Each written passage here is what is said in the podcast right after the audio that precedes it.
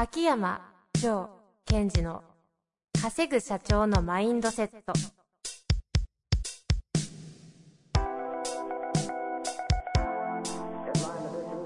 なぜ一流の経営者たちはぶつかる壁を次々と越えられるのか。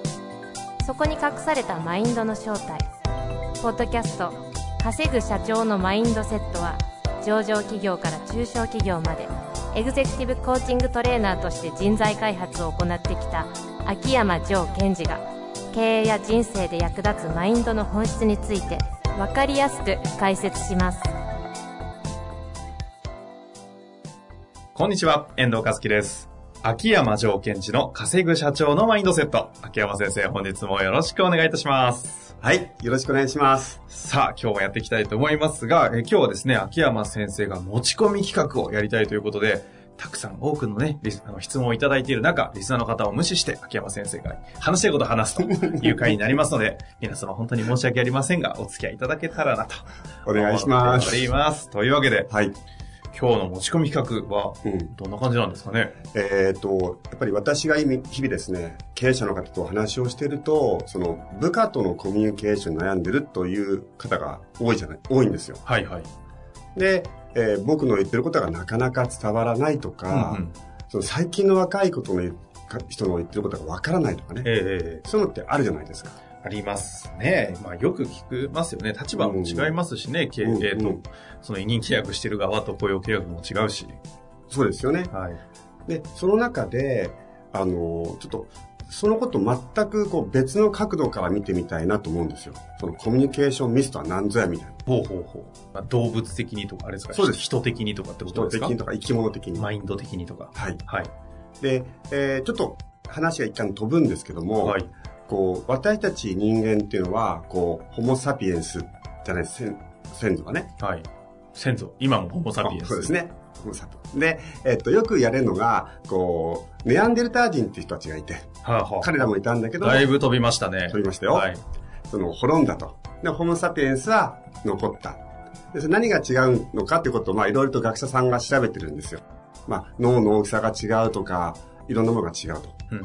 その中で私が、あの、聞いて面白いなと思った話があるので、それをシェアしたいと思ってるんですね。ぜひ、お願いいたします。今一瞬ウィキったんですけど、はいえー40万年前に出現して2万数千年前に絶滅をしているのがネアンデルタール人なので、うん。えー2万年前に飛ぶという感じですね。そうですね。はい。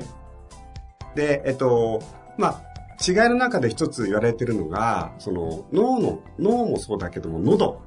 喉の形の違いがあったんではないかということで、えーネアンデルター人の方は、えー喉の、その、口頭という場所があったんですけども、そこがうんうん短いと。うんその結果、彼らの方が使える語彙が少なかったんではないかっていう説があるらしいんですよ。はいはいはい。で、えー要するに簡単に言っちゃうと、ホモ・サピエンスの方が、えー言語能力に長けていた。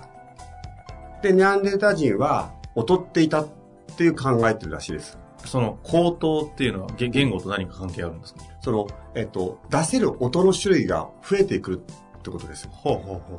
あ、じゃあ言語っていうか音の種類が多いはいということですか？で、音の種類が多いっていうところを、えー使ってて、どんどんどんどん言葉ってことを作ってきたんじゃないかなと。うんうんうんうん。だって、出せる音が3種類とすると、なかなかこう、組み合わせって難しいじゃないですか。えで、えー昔ですね、何かこう、本なのかテレビテレビなんかわからないんです忘れてしまったんですが、面白い話を聞いて、えーその、彼らが狩りをすると。マンモスですかね。その狩りをするときに、わーって行くわけですよ。みんなで集団で。彼らは強いから、うんマンモスは。で、その時に、えーネアンデルター人の方は、みんなでわーっと行くんですが、体も強いし、彼というのは実はホモ・サピエンスの方がうまかったんじゃないかと言われている。えうん。それはなぜかというと、その言葉、出す音の種類が多かったので、なんか、あー、あーとか言ったら、こっちから攻めろとか、うん。いいとか言ったら、後ろからやっつけろとか、はいはい。そういうことをしてたんじゃないかという説があったんですね。なるほどなるほど。で、ここで面白いなと思ったのは、はい。結局何をやってたかというと、うんうん。言語を使ってマンモスに悟られないようにしていたと。ということは、言葉というものは、えー仲間同士ではわかるけども、違う生物にはわからないように、わからないようにしたというのが、その言語の発展のもともとではないかという方もいるらしいんですよ。その、わ、わからないっていうのはどういう意味ですか？イルカがキーってなってる音を我々が捉えられないとかそういう話？そうそうそうそう。つまり、えっと、生き物と生き物の勝負の場合は、気配とか、そういうのを感じていってしまうんで、うんうん。右からっていうの気配を感じるわけですよ、マンモスは。はいはいはい。それを言語を使えば、音を変えていくだけなので、あーとか言うと右から攻めろとか、そういうことができると。うんうん。だから、私たちは言葉を使って、えっ、と、誰かとコミュニケーションを取れると思っていたんですが、言葉っていうのは、結局は誰かに分かって、誰かに分からないものだと。そこが、こう、言語の、その発達の成り立ちではないかっていうふうに思えるんですね。うんうんで、私もちょっと最近、あの、知ったというか、えー、ググったんですけども、うん。はい。えーまた話はこう現代に飛ぶんですけども、はい。えー最近 LINE でこう女子高生が使ってる言葉みたいなのを引いたんですよ。うんうんうん。えー遠藤さん。フロリダという言葉を使うんですって。フロリダ、なんすかその。え、ダメですよ、ググっちゃいや、今、いや、マンジって言おうとしただけです。フロリダ。フロリダ。なんかこう、LINE 立てて、あの、フロリダだからみたいなことを使い方をするらしいんですよ。ほうほうほう。いや、マンジしか知らない。私、まんじゅうわからないんですけど。本当ですか？それはまずいですよ。やばい。フロリダ知っててマンジ知らないな。フロリダって何ですか？知ってる方どのぐらいいらっしゃるんですかね？私も今ネットで調べただけなのでわかんないですけど。、あ秋山城、こう、ポッドキャストのリスナーで、フロリダを知ってる層どのぐらいいるかちょっと、なんかね、教えてほしい教えてほしいんですけど。あ、すごい興味ある、それ。まあまあね、ちなみに答えは。えっと、その、LINE をしてて、はい。風呂に入るから、会話から離脱するって意味なんですって。音？風呂。そう。風呂に入るから離脱する。なんですかその超万人みたいなの。言いたいだけです。風呂、離脱。でも彼らとしてはあ風呂、離脱。そう風呂、離脱。そうそう。親父ギャグじゃないですか。女子高生も親父も変わらないですね。ねおじさんですね。はいつ。まり、その、言語というのは、ある一定層の方たちでわかるっていうか、仲間とかね。はあ、はあはでも、それ以外のたちはわからない。つまり、言葉というのは、私もよくクライアントさんには言うんですけども、ええ記号であり省略されているものなんですよ。あ、はい。ですから、えーまず言葉というものはコミュニケーションにとって有効であるとか、言葉を使えば通ずるんだということ自体では実はなくって、うん。言葉を使うということは、分かる人には分かって、分からない人には分からなくさせていくものだっていうふうに捉えていくと面白いんですね。うん、うん、うんうん。じゃあ、これをビジネスの場で置き換えていくと。はいはいはい。2万年前から女子高生に行ってビジネスですね。ありがとうございますはい、戻りました。でそうすると、えー経営者であるあなたが、えー社員に対して、まあ、ある、えーチームリーダーに対して、うんえっと、もっと君のチームをまとめてほしいというオーダーを出したとする。ええ、ええ。で、まとめてほしいっていうのは当然言語ですよね。で、言語というのはさっき言ったように省略されたものなので、相手がそのまとめてほしいというものを自分の解釈で訳すわけですよ。うん、うんそうすると、わかりました、チームをまとめますとか言って、その、チーム、マネージャーの方がイメージしてるまとめ方っていうのをやっていくと。そうすると経営者の方が、はぁと、なんであいつは分かってないんだっていう話になってしまう。うん。うん、うん、でここでややこしいのが、フロリダぐらいぶっ飛んでれば、社長、フロリダって何ですかって聞けたのに、うん。はいはいはい。中途半端にお互いにその言語の意味をそれぞれ持ってしまっている場合には不一致が起きちゃうんですね。なるほど。はいはいはい。ですので、えっ、と、その前提としてチームをまとめてほしいという言葉が一個だと私たちは思ってる。うん自分も部下。うんでも、さっき遠藤さんが言ってくれたように、そもそも立場が違うし、捉えてるものも違うわけですから、要するに、経営者であるあなたが、チームをまとめろと言った場合、僕がまとまったと感じるのはこういう状態なんだと。それを作ってくれっていうふうにオーダーを出していくってことが、すごい重要になってくるんですね。ああ、戻りましたね。はい、戻りました。だいぶ戻りましたね。あの、こ、この間、我々の共通の仲間で、元あの、インカレ選手の、あの、え、え、ん？?K 沼さんっているじゃないですか。K 沼さん S, はい沼さんですね。はい S 沼さん。S 沼さんに、ちょっと LINE してやり取りしてたら、はいリってきたんですよ。リ？リ。?LINE でリってきた。リってきた。ひらがなで？はい。はい。リって何かわかります？了解？おすげえ。なんでわかる？えそれはあーなんか負けた。それは今、あの、その、S 沼さんはいの性格とかを考えたので今。あ、なるほど。さすがですね。その辺はマインドリーディングして、あの、若手の気持ちまでわかると。まだ20代前半ですけど、リですよ。リ。目上のね、うん上司上司というかね、仕事一緒にやってる仲間たちに、リです、リ。リ。もう、言語もわからんし、単語だし、むちゃくちゃやなそうなった時に初めて、あ、言語違うんだなって気づけたなって話がしたかっただけそうですよね邪魔しました。失礼いたしましでもまさにそうで、はいえっと、私たちは言葉を使うってことは分かってるっていう前提ではないということですよねた。。うん、うん。ですから、その、ここで私が今日一番言いたかったことは、言葉というものは、えー削除されているものということと、言葉というものは誰かには分かるけども、誰かには分からないように作られているものっていうふうに捉えていくと、非常に面白いのではないかなと思うんですああね。確かに。え、それを踏まえていくとですよ、えっ、と、なんだ、その、もっと話を戻して、はい。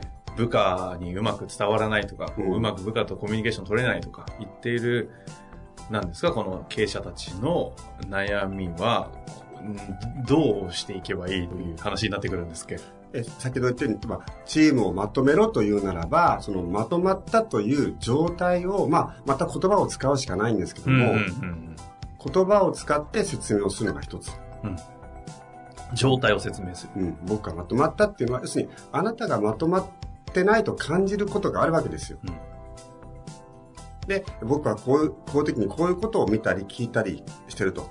あの時こうだったよね。それは僕はまとまってるとは感じれてないので、はいそこを変えてくれと。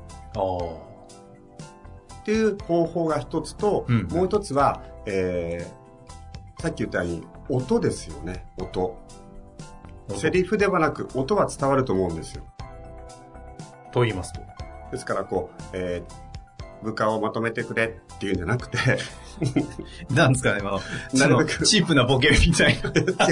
違う、違うなるべく今感情とか。ちょっと面白い。いやいやいや、はい今すごい、恥ずかしいってあ言うんだって恥ずかしいんでですか？木山先生が恥ずかしいらしいですよ。これは見物ですね。ちょっとやめてください、本当にもう。ね。えー、やらな本当にやらなきゃよかった。後悔。そうさせるものは何ですか？っ て内省させられてるし。音ですね。はい。はい。で、結局その、まとめてほしいんだとうんいう時のその音っていうものをこう、うまく使っていくとすごいいいと思いますね。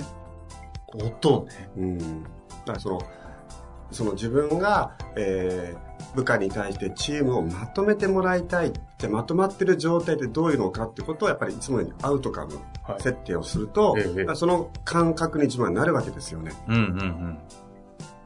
その感覚になって、えー実はこれからもっと私たちの会社が伸びていくためには、君のチームが非常に重要であると。うんうん。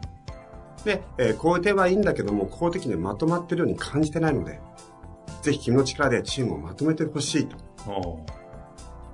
いう、その、セリフもそうですし、音で伝えていく。うん。っていうことがすごい重要ですね。そのまとめるということの、その、言霊で伝える的なニュアンスなんですかね。でプラス、さっき言ったように状態。うん。で、えーで、リスナーの方には、その経営者ではなくて、そのマネージャーの方は幹部の方もいますので、ええそうですね。そういう方の方は逆に、その、ま、上が、経営者がまとめてほしいって言って、いうオーダーを来た場合、じゃあ、社長が言うまとまってるってどういうことですかっていうのを聞くのもいいですし、わかりました。先にさしてね。社長が言うまとまってるっていうのはこういう状態っていうことですよねってことを言ってみる。ああ、確認をすると。状態を。うんうんうん。で、えー、そういうことをするとすごいいいと思います。確かに。それは、まあ、要は、要はあれですよね。リーダー層と言われる人たちはね、うんそういう場面いっぱいあるでしょうからね。オーダーを出す側、もらう側。うんその時に状態と音という観点で整理したり確認して共通のものを見出していくと。そうですね。うんで、さらに、こう、幹部を伸ばすためにはですよ、また上からの話でまた戻りますが、社長。はい。そうだと、そういうふうにまとめてほしいと。ところが、それがどうやってやっていいのかが俺にはわからないと。うんうん。なぜかというと、その、君の方が直属の部下を見ているし、どういう雰囲気は捉えていると。うん。やり方は俺わからんと。ただ、欲しい結果はこれなので、それをやってくれ。やり方は託す。うん。君じゃないと無理でしょっていうふうに伝えていくと、そこが幹部の方にとっての、部下の方にとっての自分のミッションになっていく。うん。うん。ということですね。はい。いやいや、長くね、2万年前から遡りまして、女子高生に行き、はいビジネスの世界に戻った、宇宙旅行をしたような感覚でしたが、タイムマシンですかね。はい。